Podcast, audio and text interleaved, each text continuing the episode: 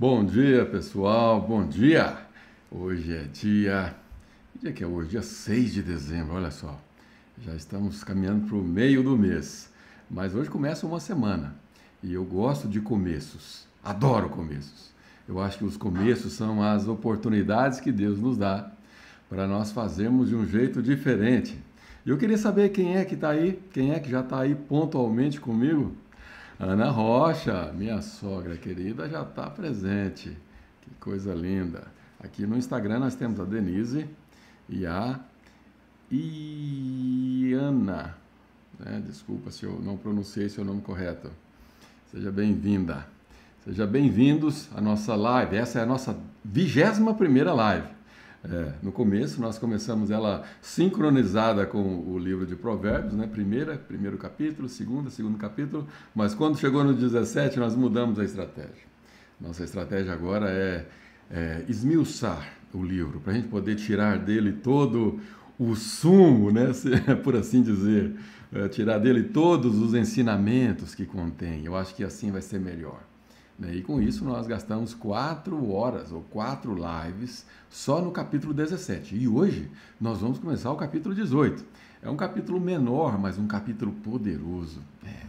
Fala de um tema que muitas vezes nós negligenciamos, que é o poder da palavra. E o poder da palavra não é uma opinião pessoal minha, não. É uma ordenança ou um, ou um ensinamento de Deus Deus nos mostra em vários lugares da Bíblia o poder que há nas nossas palavras. E nós vamos usar hoje exemplos práticos que vão nos ajudar a entender essa verdade a, de uma vez por todas. Isso fazer com que isso entre na nossa cabeça. Porque as pessoas, por alguma razão que eu desconheço, eles refutam essa verdade e insistem em usar suas próprias palavras contra elas mesmas. e hoje nós vamos aprender que o poder da palavra é mais real do que nós podemos imaginar. E aqui eu tenho meu amigo Carlão. Carlão Guingo, um abraço, boa semana para você, meu brother. Giovana Feltrin, estivemos juntos ontem, né, Giovana? Conversando, eu, você e o Rian. Foi uma benção. Donúbia, seja bem-vindo. Carlos Ferreira, meu cunhado, sempre presente. Obrigado pela audiência, pessoal. Tem um grupinho aí que é assíduo e eu louvo a Deus pela vida de vocês porque isso me encoraja nessa jornada de nós prosseguirmos nesse trabalho, que embora seja novo, seja recém-nascido, nós estamos indo muito bem e eu estou com o sentimento de missão cumprida, né, por assim dizer. Mas vamos lá, hoje nós vamos começar então a falar sobre provérbios. Né? Deixa eu já colocar aqui o texto bíblico para você que está no YouTube conseguir visualizar. Você que está no Instagram não vai conseguir visualizar, infelizmente, mas nós estamos juntos também pelo Instagram. Né? Quero dar as boas-vindas aqui para o meu sogrão, reverendo José Carlos. Obrigado pela presença. Né? Pessoas muito queridas. Lu, é, Luciana Costa, seja bem-vinda. E nós vamos começar a nossa leitura, nossa leitura bíblica. Mas antes, precisamos fazer aquela oração né, para começar e pedir a Deus para que Ele prepare o terreno, prepare é, o solo, para que seja solo fértil e que o Espírito Santo possa atingir o objetivo. Se Ele te der hoje apenas uma sacada para você ter uma semana diferente, já valeu a pena. E eu tenho certeza que Ele pode dar muitas. Vai depender apenas de você prestar atenção no que Ele diz Ouvir a voz de Deus é algo que nós precisamos aprender, precisamos desenvolver. Ouvir com atenção o que o Espírito diz às igrejas, que somos nós, templo do Espírito Santo, não é verdade? Vamos fechar os nossos olhos então? Quero te convidar para sentar e, se possível, relaxar com os olhos fechados, tentando se desligar de todas as pré-ocupações. Não se ocupe antes da hora. Não se preocupe com nada, só relaxe e vamos nos conectar com Deus. Senhor, obrigado, Pai, por essa manhã, essa manhã linda que o Senhor preparou e que nós somos privilegiados em vivê-la. Somos privilegiados em estar respirando esse ar gostoso pelas tuas misericórdias que se renovaram esta manhã. Pai, eu peço a Deus para que o teu Espírito Santo encontre um lugar especial no coração de cada um que está do outro lado dessa câmera. Para que o Senhor sinta-se à vontade para conversar com cada um desses que estão assistindo essa live. Que o Senhor me use como instrumento nas tuas mãos, tão somente um instrumento. Que de mim não saia nada que não venha do Senhor. É que eu te peço grato, em nome de Jesus. Amém? Vamos lá? Vamos lá, eu estou muito animado. Eu gosto de começos, como eu disse no início, adoro começos, adoro fases. E nós temos diante de nós uma semana novinha, uma semana nova para você. Essa semana não precisa ser como foi a semana passada. E eu espero que você tenha tido, como eu, uma ótima semana, mas ela não precisa ser igual. Não, ela pode ser ainda melhor. Agora, se você teve uma semana ruim, uma semana difícil, eu espero ainda mais que ela seja uma semana boa, uma semana alegre. Quero dar as boas-vindas para Gleice Ferreira, o amor da minha vida, e a Marinês Moraes também, sempre presente. Obrigado pela audiência. E vamos lá. Vamos sem demora ler o primeiro versículo desse caminho, desse capítulo, desculpa, novinho que Deus preparou para nós essa manhã. Vamos lá? Diz assim, versículo 1: O egoísta que só olha para o próprio umbigo é uma afronta à vida em comunidade. Esse é um versículo célebre com relação aos egoístas. Né? A pessoa que só pensa em si mesma. E pensar em si mesmo é não se colocar no lugar do outro. Né? Ao invés disso, coloca-se o ego, né? coloca-se os próprios interesses no centro Sendo que a Bíblia nos, nos, incentiva a nós colocarmos não a nós mesmos no centro, mas sim a Cristo. Colocando Cristo no centro, nós vamos entender que o nosso propósito é de servir. Temos falado bastante sobre isso. Temos, tenho batido nessa tecla em, em relação aos casais, em relação aos, aos nossos relacionamentos interpessoais né? relacionamento entre pais e filhos, relacionamento entre os amigos, relacionamento entre os colegas. Quando você coloca você mesmo no centro, você afasta qualquer possibilidade que possa existir de você se relacionar com as pessoas. E Deus coloca para nós o desafio de nos relacionarmos, Ele deseja isso. Como eu sempre digo, antes de nós nos conectarmos com Deus, nós precisamos nos conectar com o nosso próximo. O no, a nossa relação na horizontal vem primeiro, antes da vertical. O egoísta não entende isso. O egoísta só pensa nele mesmo. Ele pensa no que as pessoas vão pensar dele. Ele está preocupado o tempo todo sobre o que vão é, achar do comportamento dele. Né? E muitas vezes o comportamento é inadequado uma contradição de um comportamento que a Bíblia despreza. Porque o egoísta, o egoísta que só pensa no próprio umbigo, ou seja, no centro, no seu ventre, ou nele mesmo, ele está desprezando de verdade o que Deus diz para nós fazermos.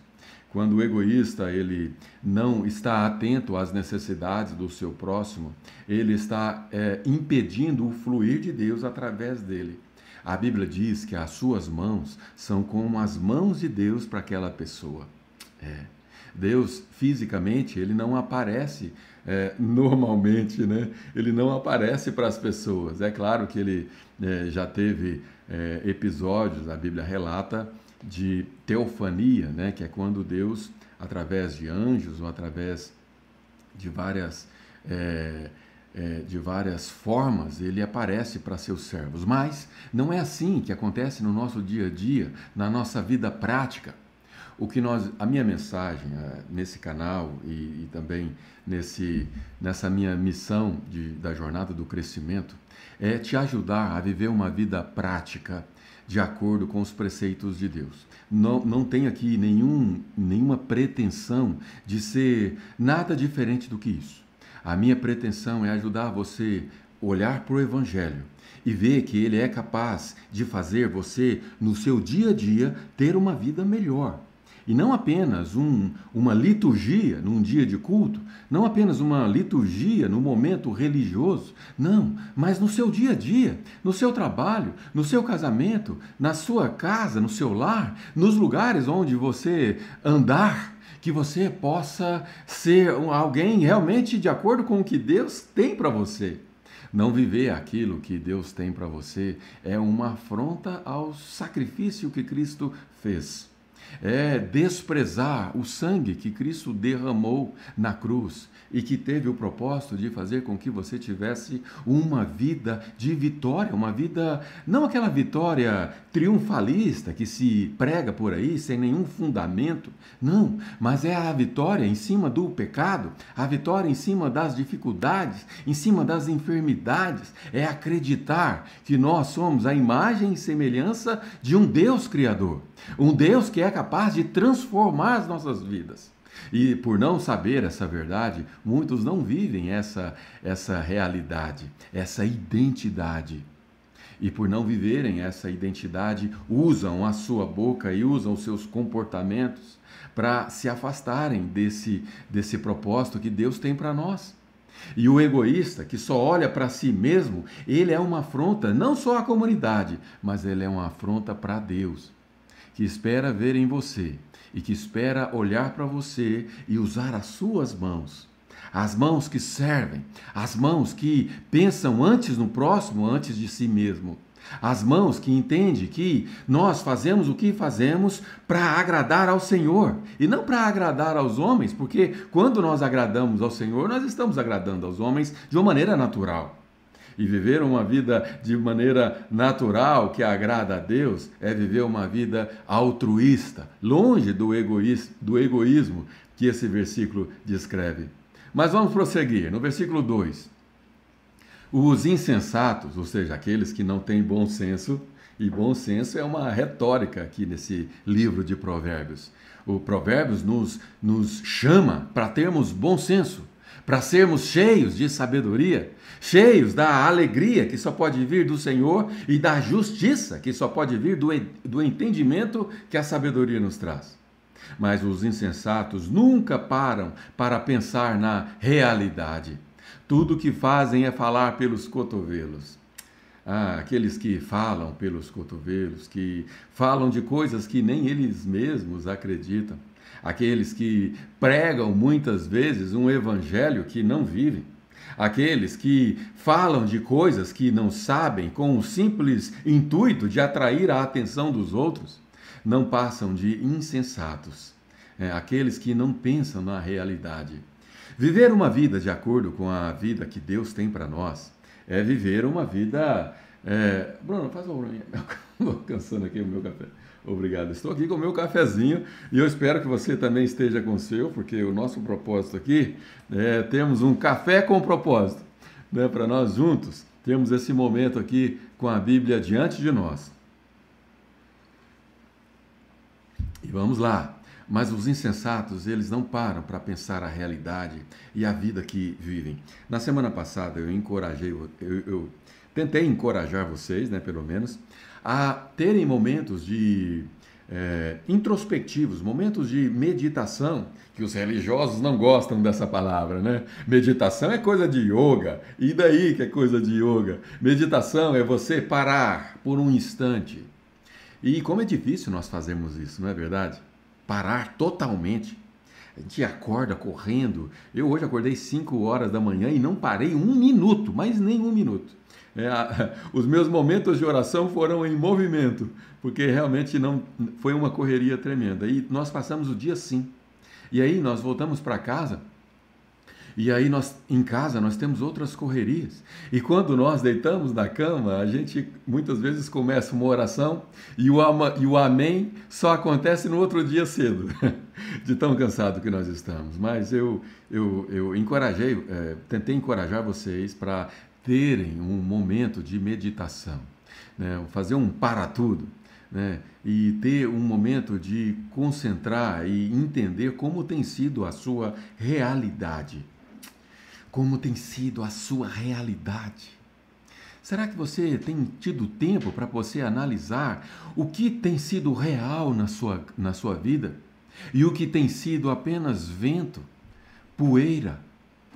Quantos vivem uma religiosidade que nada mais é do que vento, poeira, nada, nada que seja assim realmente sólido, que se possa apoiar naqueles momentos em que tombamos, é, tombamos, tombamos num leito de hospital ou então nós nos deparamos em situações que nós precisamos realmente da nossa fé, uma fé verdadeira, uma fé consistente. Como tem sido a sua realidade? Será que a sua fé tem sido consistente nas lutas no seu casamento, nas adversidades do seu trabalho, nas questões financeiras, nas questões aonde você precisa de algo sobrenatural que aconteça na sua vida? Como tem sido a sua realidade? Os insensatos nunca param para pensar. E parar para pensar nada mais é do que refletir e meditar sobre a sua própria vida. Parar para pensar, meditar na sua vida. Isso é ter bom senso. Isso é ter uma reflexão sobre a sua vida. Mas os insensatos não fazem isso, eles não param nunca. Tudo o que fazem é falar pelos cotovelos. E falam muitas vezes até mesmo de um capítulo como esse, e, uh, ou então eles leem uma passagem como essa sem refletir. Nós precisamos ler a Bíblia com um propósito de realidade. Ler e entender, ouvir o que o Espírito diz ao seu coração e entender com um bom senso o que que Deus quer para você. Você tem realidade, você tem a, a, a pensado na realidade que Deus quer para você nessa semana? Ou será que vai ser uma semana além daquela que teve na semana passada? O tempo continua, dia passa, dia vem e você não tem nenhuma ideia do que Deus tem para você. Isso é não ter ideia do seu propósito.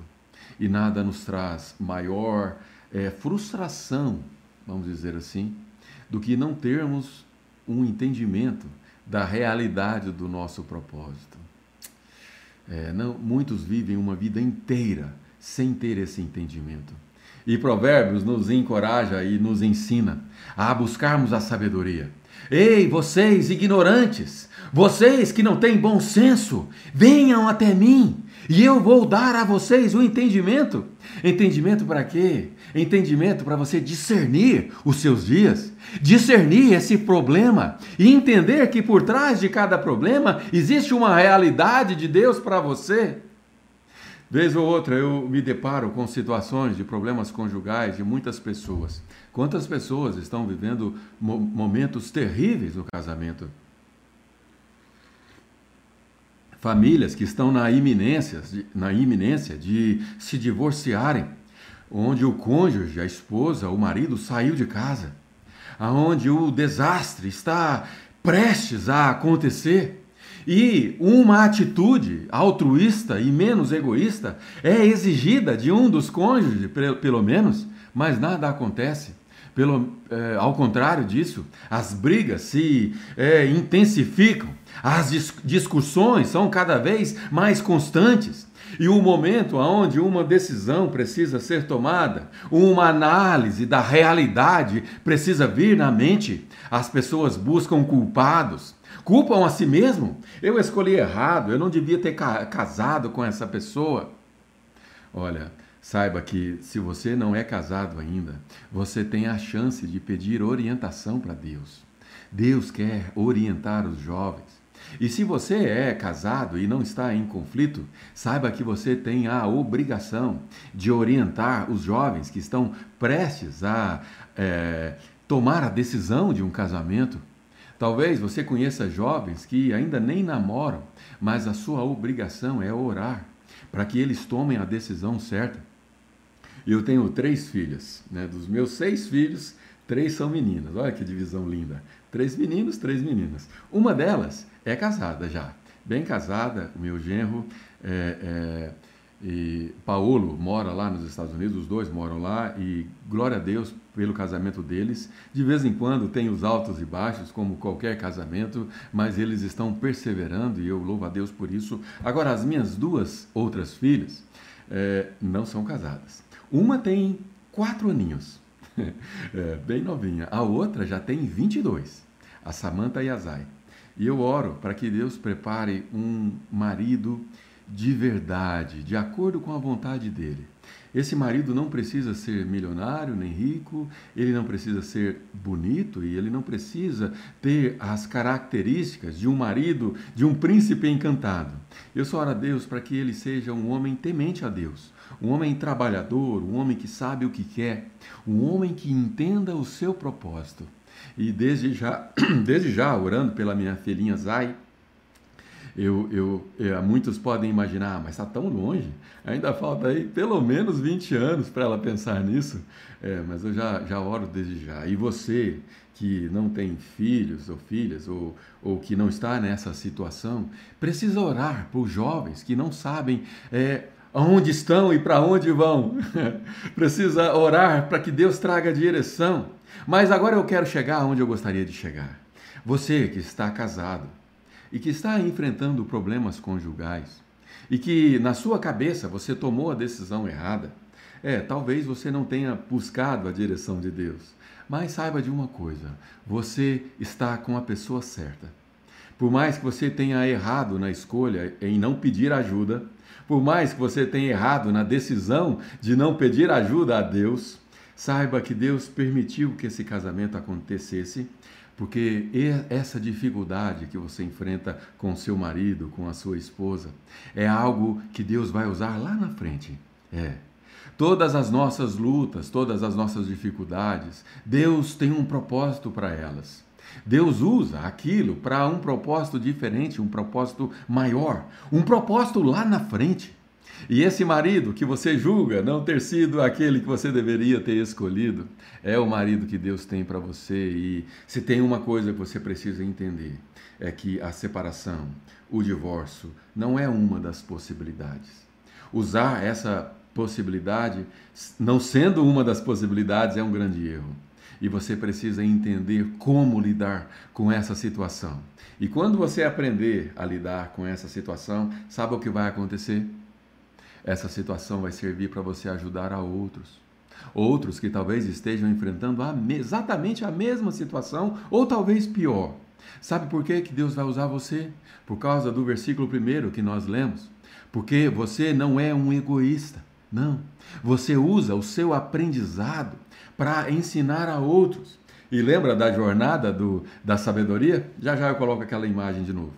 Essa jornada da sabedoria, ela nos ensina que quanto mais nós aprendemos, mais nós transbordamos dela. E o propósito que Deus tem de te dar sabedoria e entendimento é para que você leve essa mesma experiência para outros. É. Você precisa transbordar na vida das pessoas. Pare de se preocupar só com seus problemas e aprenda que eles são matéria-prima para você construir um, o alicerce de uma vida que é dedicada às pessoas e não só a você. As coisas que acontecem na sua vida não têm um propósito exclusivo de te ajudar a, apenas a você. Não. Isso seria muito egoísmo. Isso seria uma vida em si mesma. E não, a sua vida é uma vida de relacionamento com o seu próximo. Portanto, os insensatos, o que fazem é falar pelos cotovelos. Eles não estão pensando em ajudar ninguém. Eles não estão usando de experiências reais, porque eles não têm noção da sua própria realidade. Versículo 3. A maldade é sempre acompanhada pela vergonha. Muitas vezes o egoísta ele usa de maldade. É. O egoísmo ele, ele atrai para si, para o egoísta, é, algo ruim, algo que não vem da, do Pai das Luzes, porque tudo que é bom só pode vir do Pai das Luzes, lembra?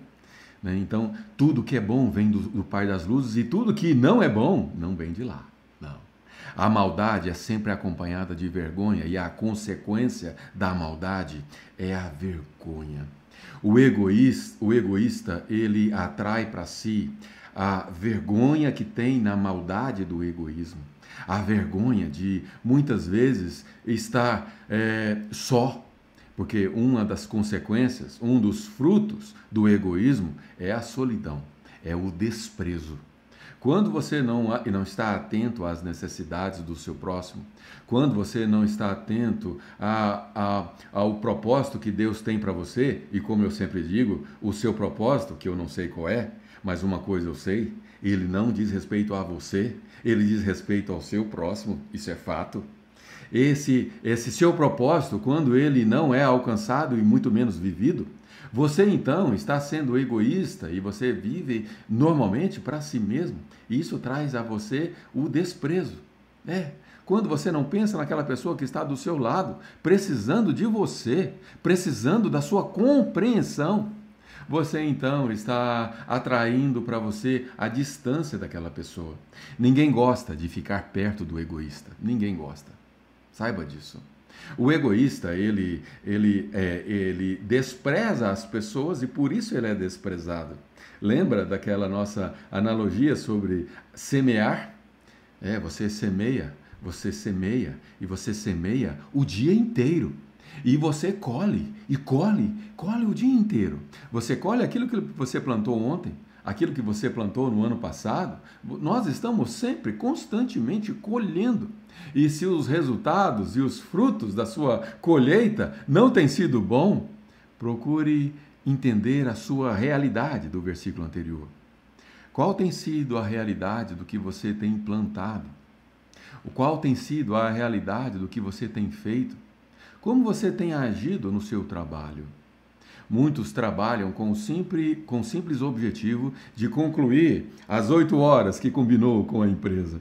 Muitos trabalham com o simples objetivo de receber o salário no final do mês. Mas aqueles que trabalham fazendo o seu melhor, sem se preocupar com nenhuma outra coisa, apenas fazendo o seu melhor. E a Bíblia diz que o trabalhador, ele deve fazer o seu melhor como se fosse para Deus. E nós fazemos para Deus não imaginando no pagamento que vai vir no final do mês. Não, nós fazemos com o intuito de agradá-lo, como nós aprendemos em capítulos anteriores. O bom senso é fazer de tudo para nós agradarmos a Deus, para nós ouvirmos Deus dizer a nosso respeito: servo bom e fiel, sobre o muito te colocarei. Lembra daquela parábola dos talentos? É? Aquele servo que multiplicou os talentos que Deus tinha dado para ele? Quais são os talentos que Deus tem te dado? Os seus conhecimentos e as suas habilidades são talentos que Deus te deu. E você precisa fazer com que eles se multipliquem. Você precisa usá-lo é, utilizando as capacidades que Deus te deu.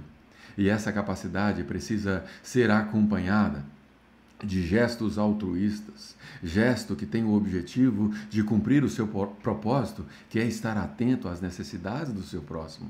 Mas a maldade é sempre acompanhada de vergonha. O desprezo pela vida é inaceitável. Eu tenho dito que uma das armas mais é, fortes que você pode usar contra alguém é o desprezo. Nada é pior, nada fere mais do que o desprezo um cônjuge que fica emburrado com o seu marido ou com a sua esposa, ele está desprezando, isso machuca fundo. Se você quer machucar fundo o seu cônjuge, use dessa arma, mas saiba que você está pecando contra Deus. Você está usando de maldade. Usar de maldade é usar o desprezo.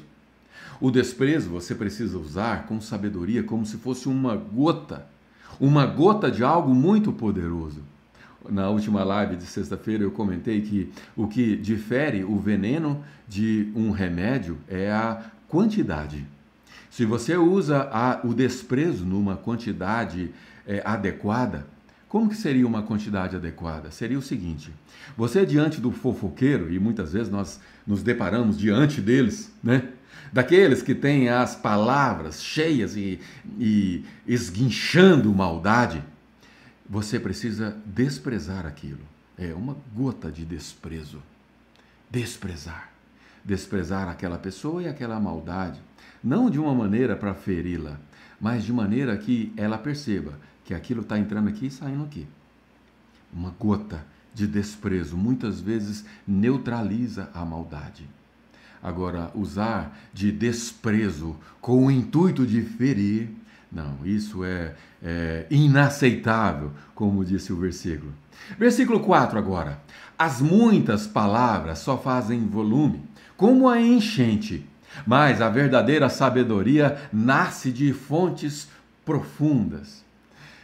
As águas, né, e falando de fontes profundas, elas nos trazem é, paz. Como é gostoso você ficar próximo de águas, né? próximo de uma cachoeira, próximo de um rio, próximo de uma fonte uma fonte cristalina, uma, uma fonte profunda, com abundância. Como é gostoso! A verdadeira sabedoria nasce dessas fontes. E nós sabemos que o princípio da sabedoria é o que? É o temor do Senhor. Fontes profundas. O nosso Deus é fonte profunda de sabedoria. Dele provém toda a sabedoria que existe. E as muitas palavras, elas fazem volume como a enchente, mas a verdadeira sabedoria são como fonte profundas, com conteúdo, com coisas que realmente nos ajudam. E o título dessa, desse nosso capítulo é o poder que há na nossa mente. Oh, desculpa, é, mente também, porque tudo que falamos começa na nossa mente. Né? E eu sou um defensor dessa afirmação. A nossa mente ela é poderosa e as nossas palavras, que é aquilo que ela, a nossa mente está cheia, porque o que diz a Bíblia sobre a nossa mente? Diz que a nossa boca, ela fala daquilo que a nossa mente está cheia.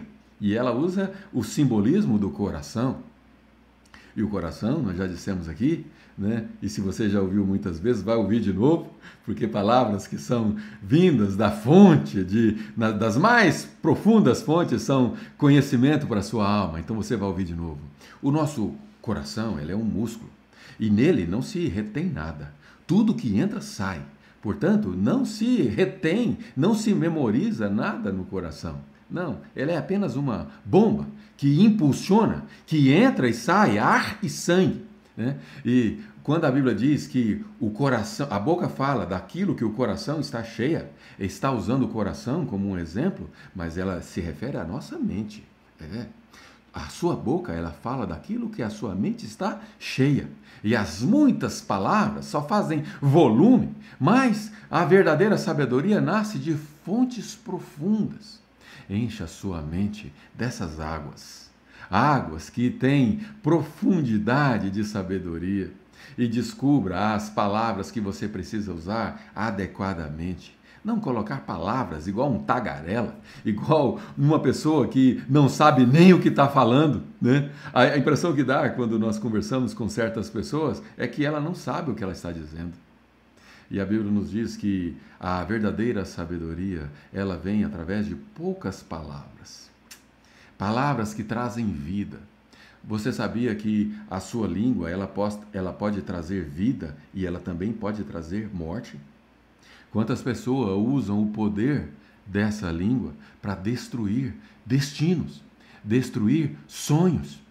Hoje, durante esse dia, muitas pessoas vão chegar perto de você com sonhos e vão, é, de uma maneira ou outra, deixar é, transparecer esses sonhos esses desejos, use a sua boca para trazer esperança e não para afundar esses sonhos.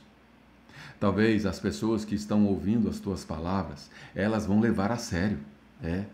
Existem pessoas ao seu redor que levam a sério o que você diz. E, essa, e essas pessoas, elas esperam e elas desejam, embora isso nem seja de maneira consciente, mas inconsciente, elas esperam ver em você esperança palavra de ânimo e não de morte, palavras de vida, fontes profundas de, da verdadeira sabedoria. Versículo 5: é um absurdo defender o culpado. Pior ainda é pegar pesado com o inocente. O que é que é pegar pesado? Né? Essa expressão usada nessa, nessa nossa versão E recapitulando, eu utilizo essa, eu utilizo nessas lives essa versão, a mensagem. É, não, eu não defendo essa como a melhor versão, não, tá bom? Eu uso essa versão quando eu preciso falar com pessoas que eu não sei quem é, porque é uma linguagem é, que qualquer um consegue entender. E não é uma tradução que veio de outras traduções, como tem por aí. Tem muitas linguagens é, contemporâneas que foram traduzidas da tradução, e aí se perde um pouco. Essa não. Eugene Peterson, que é o autor, ele foi um pastor durante 40 anos, já tem mais de 10 anos que foi escrita, provavelmente ele, ele ainda é vivo, eu não tenho notícias que ele tenha falecido, portanto ele é pastor há mais de 50 anos. É, ele, ele, além de pastor, ele é um escritor, né? Ele, ele transcreveu direto, direto dos, dos originais. E essa expressão, é, pegar pesado, é uma expressão bem contemporânea, né? uma expressão que é, nos é, facilita qualquer um a entender. O que é pegar pesado? É quando você fala com alguém, pegando pesado, você agride, você ofende, ou aquela pessoa ou de quem você está se referindo. Pegar pesado é isso. Né? E é um, a Bíblia diz, aqui está dizendo que é um absurdo defender o culpado. Muitas vezes as pessoas é, que nós defendemos, pessoas que nós muitas vezes amamos, elas não são, é, elas não são inocentes. E a, a, Bíblia está dizendo que é um absurdo você defender o culpado só porque você o ama. Ah, os pais cometem esse absurdo muitas vezes, na é verdade principalmente quando se é bem novinho, os filhos são bem pequenos e, e nós muitas vezes defendemos o nosso filho é, em detrimento de qualquer que seja a situação, né? ou seja, de maneira é, parcial.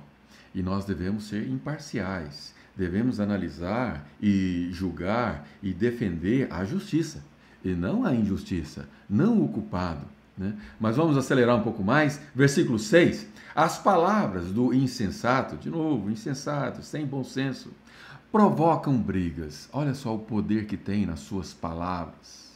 Quando usadas de maneira insensata. Esse mesmo versículo anterior que eu disse aqui, ó, que defender o culpado, defender alguém que você ama, defender talvez o seu próprio cônjuge, ou defender o seu amigo, sabendo que ele não é inocente Aquelas palavras de defesa contra o culpado pode provocar brigas. E não só quando você defende o culpado, quando você usa a sua palavra de, ma de maneira insensata, quando você abre a sua boca, saiba que naquele momento você está proferindo palavras de bênção ou de maldição. Não tem meio termo. Ou você está falando sobre abençoar ou sobre amaldiçoar. Ou você está trazendo palavras de vida, ou você está trazendo palavras de morte. É, as palavras do insensato. Ter bom senso, e nós falamos disso na última live, é você refletir antes de abrir a sua boca. Pense por uma fração de segundos. Muitas vezes nós, a, a situação exige de nós uma reação instantânea, mas na maioria das vezes não. Na maioria das vezes, o melhor a dizer é não dizer nada. Aliás, nós precisamos a, a aprender o hábito de falarmos cada vez menos e pensarmos com bom senso. E descobrirmos, e nós vamos descobrir isso quando usamos de bom senso, que o melhor a se fazer é não se fazer nada. O melhor a dizer é não dizer nada. Agora, se você tem que abrir a sua boca se há uma necessidade de você dizer alguma coisa, que seja de bom senso, para que isso não provoque brigas. Pelo contrário, que traga a pacificação das decisões que você precisa dizer, pronunciar. Né? Nós dissemos nas primeiras semanas que tudo que nós vamos dizer, pronunciar, nós precisamos ter uma análise de três pontos. O que você vai dizer é pacificador? É? Porque se não é, não diga. Mas se é pacificador, passe para a segunda análise. A segunda análise é: aquilo é, é uma. vai trazer esperança? Ou será que vai trazer, é, vai retirar da pessoa a esperança? Muitas vezes você está sendo pacificador. Quer, quer ver um exemplo de um, uma palavra pacificadora, mas que não traz esperança? Chega alguém para você dizendo o seguinte: Ah, eu estou animado, eu estou pensando em montar um negócio. É, eu vou montar uma sorveteria. Eu já sei, eu já estudei, assisti vários vídeos, porque hoje é assim, né? O conhecimento está disponível para nós. E se você quer montar uma sorveteria, um exemplo que eu dei aqui de, de, de, improviso, você aprende a montar uma sorveteria do início ao fim, apenas assistindo conteúdos na internet. E a pessoa, muitas vezes, é, imbuída desse entusiasmo do que ela aprendeu, ela chega com, essa, com esse entusiasmo para você. E aí você diz assim: Olha, é, eu conheço algumas pessoas, aliás, eu conheço uma pessoa que é meu amigo de verdade, e ele abriu uma sorveteria que não deu certo. Faliu. Faliu e ele teve um prejuízo enorme. A sua palavra foi pacificadora? Sim. O seu intuito foi de transmitir algo verdadeiro. Pelo menos eu espero que essa informação tenha sido verdadeira. Né? E ela teve uma intenção de livrar a pessoa de um problema maior. Agora, ela trouxe esperança? Não trouxe esperança nenhuma. Muitas vezes você é, tem ah, no ímpeto de querer trazer uma informação que seja impactante, né? O fofoqueiro gosta muito disso, porque a fofoca ela traz impacto. Você sabia? Tem uma coisa para te contar. Você não vai acreditar. Querendo trazer o quê? Impacto. Porque tudo que causa um forte impacto emocional é retido na mente da pessoa. E, e, é por isso que muitas vezes a pessoa que quer trazer uma informação, ela tenta sempre trazer com um forte impacto emocional. Só que, às vezes, esse forte impacto emocional, ele é até uma palavra pacificadora, mas não traz esperança. E por fim, a terceira análise que você precisa fazer é entender se aquilo que você vai falar, além de ser pacificador, além de trazer esperança, é dita com amor. Porque quantas vezes a sua palavra ela é até pacificadora, ela até não, não é, destrói a esperança da pessoa, mas ela não tem amor. Às vezes é uma inveja. Por você não ter tido a iniciativa de ter o seu próprio negócio, você não quer que a outra pessoa é, realize aquele empreendimento. E às vezes pessoas religiosas, pessoas que louvam a Deus todos os domingos na igreja, pessoas que são dedicadas à oração, leem a palavra de Deus e têm a vida, até de certa forma, uma vida de bom senso, mas tem no seu coração raízes de amargura. Raízes de amargura que foram geradas através do medo que paralisou aquelas pessoas. O medo que paralisa e que não permite aquela pessoa avançar, muitas vezes causa nela uma raiz de amargura. E essa raiz de amargura, na hora dela proferir palavras, não derrama amor na vida daquela pessoa. E com isso, as suas palavras, elas podem provocar brigas, elas podem destruir, elas podem matar os sonhos de outras pessoas. E o versículo então diz assim: As palavras do insensato provocam brigas, para contê-los só amarrando. Algumas pessoas são tão. É, são, tão, tão, são tão desligadas sobre as, as suas, os seus hábitos no que dizem, que a impressão que dá é que só se amordaçar aquelas pessoas para que elas possam parar de distribuir palavras de destruição, só amarrando só contendo com força, porque o insensato é assim. O insensato ele não pensa nas consequências. Ele só quer é, falar, falar, falar, e nada do que ele diz se aproveita. O que ele fala, as palavras não pacificam, não trazem esperança, não têm amor, não têm bom senso, não transmitem justiça da parte de Deus.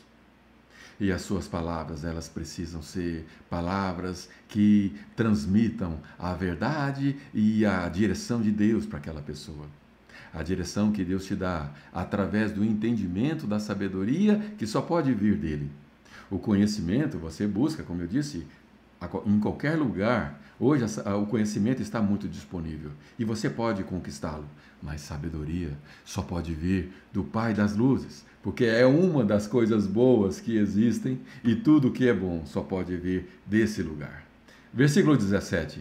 Estamos caminhando para os 15 minutos finais. Versículo 17 não, desculpe. Versículo 7. O insensato é destruído por falar mais que a boca. Uma outra expressão contemporânea. Falar mais que a boca é falar mais do que precisa, não é? Suas palavras o farão passar por poucas e boas. Quando se fala muito, você está semeando. Tudo que você faz é uma semente. Tudo. Tudo que você age, as suas atitudes, as suas ações, as suas reações, as suas palavras, o seu silêncio ou a sua omissão, é, o seu desprezo ou sua atitude altruísta, o seu egoísmo, tudo que você diz é uma semente. E o insensato ele é destruído porque ele planta insensatez. E por plantar insensatez, através de tudo isso que eu disse, ele então ele, ele, vai, ele vai passar poucas e boas, que é outra expressão contemporânea. Poucas e boas diz respeito a situações difíceis, a situações embaraçosas, a, situa a situações de que o causa nele preocupações, ansiedade, depressão, enfermidades da alma, a amargura. Porque o insensato ele é destruído por falar demais ele é destruído por suas próprias palavras. Não é? Versículo 8: Dar ouvidos a fofocas é como comer um doce vencido. É, dar ouvidos à fofoca, e usando aquela explicação do início, né, onde nós, diante do fofoqueiro, e você deve fugir de pessoas assim. Fugir. Fugir como a, a corça foge do, do laço do caçador. Fugir como o pássaro for, tenta fugir agonizando quando ele é pego pelo, pelo arma, pela armadilha. Né? Mas muitas vezes nós não temos como fugir. Muitas vezes estamos diante do fofoqueiro. Né? E dar ouvidos àquilo é como comer um doce vencido. Né? E a Bíblia diz o que, que é isso? Qual que é a consequência de se comer um doce vencido? No início é uma delícia, mas as dores logo virão aqueles que dão ouvidos à fofoca, que nada mais é do que conversas maliciosas, conversas de destruição, conversas cujo objetivo não é pacificar, não é trazer esperança, muito menos amor. Dar ouvidos a isso é você comer um doce vencido. Talvez sem perceber, né? Talvez o insensato, sem ter o bom senso, ele dá ouvidos e pode até gostar daquilo mas as dores logo virão. Os frutos de uma colheita ruim, de frutos ruins, logo virão. Versículo 9. Tanto o preguiçoso quanto o relaxado são unha e carne com a destruição. Quem é o preguiçoso? É aquele que fica dormindo o dia inteiro? Talvez não. Esse é o, é o preguiçoso literal. Mas existe também o preguiçoso que é aquele que não faz o que precisa fazer aquele que tenta postergar para amanhã. Por que fazer hoje aquilo que eu posso fazer amanhã? Diz o preguiçoso. Né? Para que que eu vou? Eu deixa, deixa para amanhã, deixa para amanhã. Ninguém vai morrer, deixa para amanhã. E você sabe que você precisa fazer. Às vezes o seu propósito está diante de você e você se nega. Deus colocou em você dons, habilidades, capacitou você com com capacidades únicas, né? Nós somos pessoas singulares. Eu estou aqui falando essa mensagem sem saber para quem, né? já já eu vou ver quem é que está aqui comigo, mas eu estou aqui apenas jogando as sementes. E você? Você tem jogado as sementes que Deus colocou na sua bolsa para você é, jogar? Ou será que você tem usado as suas palavras de maneira inconveniente, de maneira destrutiva? Como tem sido a sua maneira de agir no seu trabalho? Você tem feito um trabalho relaxado, fazendo por fazer, fazendo para que o seu chefe não fique pegando no seu pé, fazendo por obrigação. A preguiça, tanto a preguiça quanto o relaxado.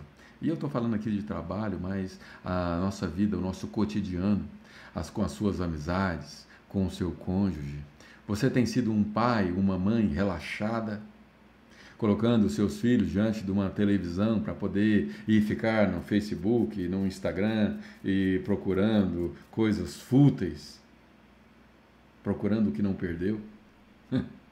Ou será que você tem sido dedicado, com esforço? Você tem feito o seu melhor. Nas amizades, você dedica o melhor que você pode. Nas relações com seus pais, com seus filhos, com seu cônjuge, você tem dedicado.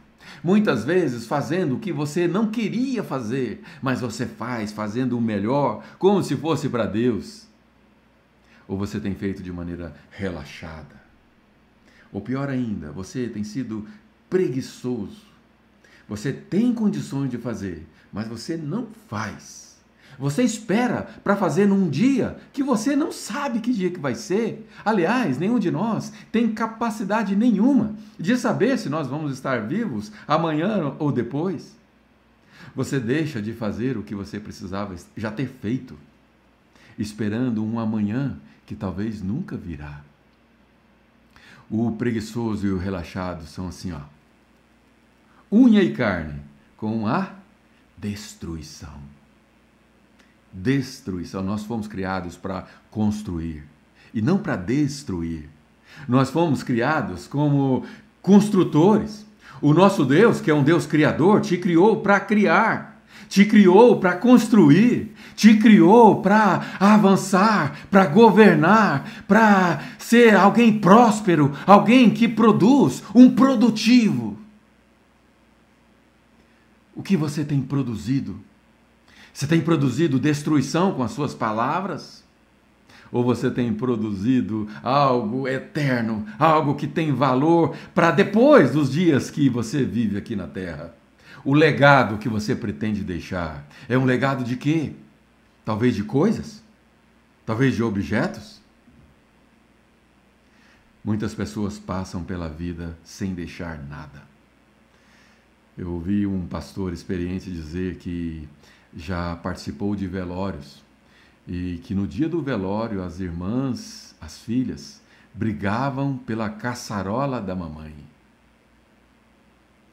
Uma mamãe que deixa apenas caçarolas para os filhos brigarem por elas, por ela, é uma mãe que não deixou legado nenhum. Nenhum. E nós somos criados para construir e não para destruir mas você deixa de fazer o que precisa ser feito.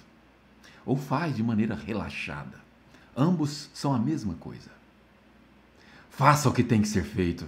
Realize o que Deus propôs no seu coração para fazer.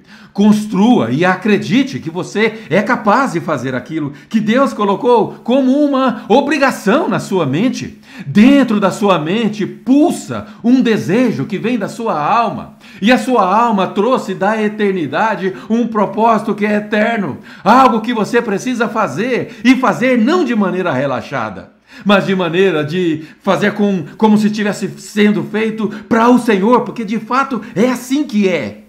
Tudo que você faz, tudo que você diz, tudo que você realiza precisa ser como se estivesse sendo feito para o Senhor. Esse é o seu propósito, esse é o seu chamado. Você é a identidade, a identidade que Deus colocou em você, a identidade que você é um criador, um construtor, um, um produtor, e não alguém que passa semana, entra semana, sai semana, sem realizar nada. Prometa a Deus realizar alguma coisa hoje, nem que seja uma palavra de esperança para alguém se você parar por um minuto e refletir em alguém, você vai lembrar de pessoas que precisa apenas que você escreva no WhatsApp: Fulano, eu quero que você tenha um bom dia. Eu estou orando para que Deus abençoe você. Eu te amo. Conte comigo para o que você precisar. Será que você é capaz de mandar uma mensagem assim para alguém? Uma mensagem de esperança? Uma mensagem que é, que é capaz de construir, ou você vai passar um dia sem fazer nada, sem construir nada na vida de ninguém, nem na sua mesma. Talvez você vai passar um dia destruindo o que outros pretendiam fazer, ou talvez destruindo o que outros fizeram. Mas vamos ver quem é que está aqui comigo. Vamos lá, vamos lá, vamos lá. Vamos lá, Hélia Pereira, minha mamãe, diz que a Júlia está com ela. Ana Ladeia, minha amiga, tivemos momentos gostosos, né, Ana, esse final de semana. Maria Conceição, provavelmente é a tia Cessa lá de, da Bahia ou não. Itamar Rocha, eu sei que é da Bahia. Tatiana Mota, minha colega. Raquel Maria, muitas pessoas conhecidas. E aqui eu quero fazer um desafio para vocês. Aqui, talvez de. Nesse momento, tem 17 pessoas no, no YouTube. E nós temos 17 também no, no Instagram. É, houve uma combinação. Vocês combinaram uns com os outros? Ó, você entra lá e eu entro aqui. Temos exatamente 34 pessoas distribu distribuídas. E eu queria te, te, te é, eu queria te encorajar, ou talvez te desafiar. Que tal, ao, ao invés de você passar o dia sem fazer nada, você mandar o link, porque vai ficar gravada essa mensagem nos dois canais, tanto no YouTube quanto no Instagram, para alguém, para uma única pessoa e dizer para ela uma mensagem parecida com essa que eu, de cabeça, é, é, eu sugeri para você. Mas você vai ser capaz de fazer uma mensagem muito mais bonita. Olha, parem da mania de repetir as coisas que você recebe, é, no sentido de encaminhar, sem nenhum conteúdo seu. Quando alguém encaminha uma mensagem feita para mim, quem é meu amigo não faz isso, porque sabe que eu não gosto, eu detesto. Por mais bonita que seja a mensagem, não me mande me mande uma mensagem sua, nem que seja uma única frase. Você pegar um texto que você num grupo de WhatsApp, aí as pessoas para disfarçar, ela copia e cola e põe só o nome no começo. Mas a gente sabe que aquelas palavras não foram dela. Saiba de uma coisa, Deus colocou em você uma capacidade que muitas vezes você desconhece. E por mais que você. E aqueles que não desconhecem, não usam por medo medo de serem julgadas. Se eu fosse é, paralisar por causa do medo do julgamento das pessoas que não me amam, eu nunca estaria falando essa mensagem. Eu jamais estaria semeando, e isso me traria uma amargura, porque o meu chamado, o meu propósito envolve essa notícia que eu trago para vocês. Portanto, tente escrever algo seu para alguém que você ama. Ou alguém que você talvez não tem tanta afinidade, mas você sabe que precisa hoje, segunda-feira, de uma palavra de esperança. Escreva um texto seu. Fulano, eu estou pensando em você e eu orei pela sua vida. E na minha oração eu pedi a Deus para que Ele te dê um dia maravilhoso um dia cheio da sua maravilhosa paz, que Provérbios usa como, como expressão. Maravilhosa paz. E aí, depois, você pode também mandar um link da live de hoje e dizer para as pessoas: olha, existe uma mensagem todos os dias às sete horas que está sendo pronunciada. Tem feito bem para mim? Porque pelo menos eu tenho participado todas as manhãs e eu imagino que tem feito bem para você, senão você não estaria comigo. E se você está comigo, como a maioria das pessoas aqui, são pessoas que eu conheço. No Instagram tem alguns que eu não conheço. Olha só, tem aqui a Lidiane Borges, minha prima tão querida. É, Janaína Paleta, por exemplo, eu não conheço. Michele Ferreira, tem o meu sobrenome, talvez sejamos parentes, mas eu não conheço. Patrícia Sapucaia, também não conheço. No Instagram, a maioria eu não conheço. No YouTube, talvez 90% eu conheço. E glória a Deus por isso, mas se você está comigo todos os dias, é porque essa mensagem tem feito algum sentido para você. E se tem feito sentido para você, por que, que você não clicou no curtir?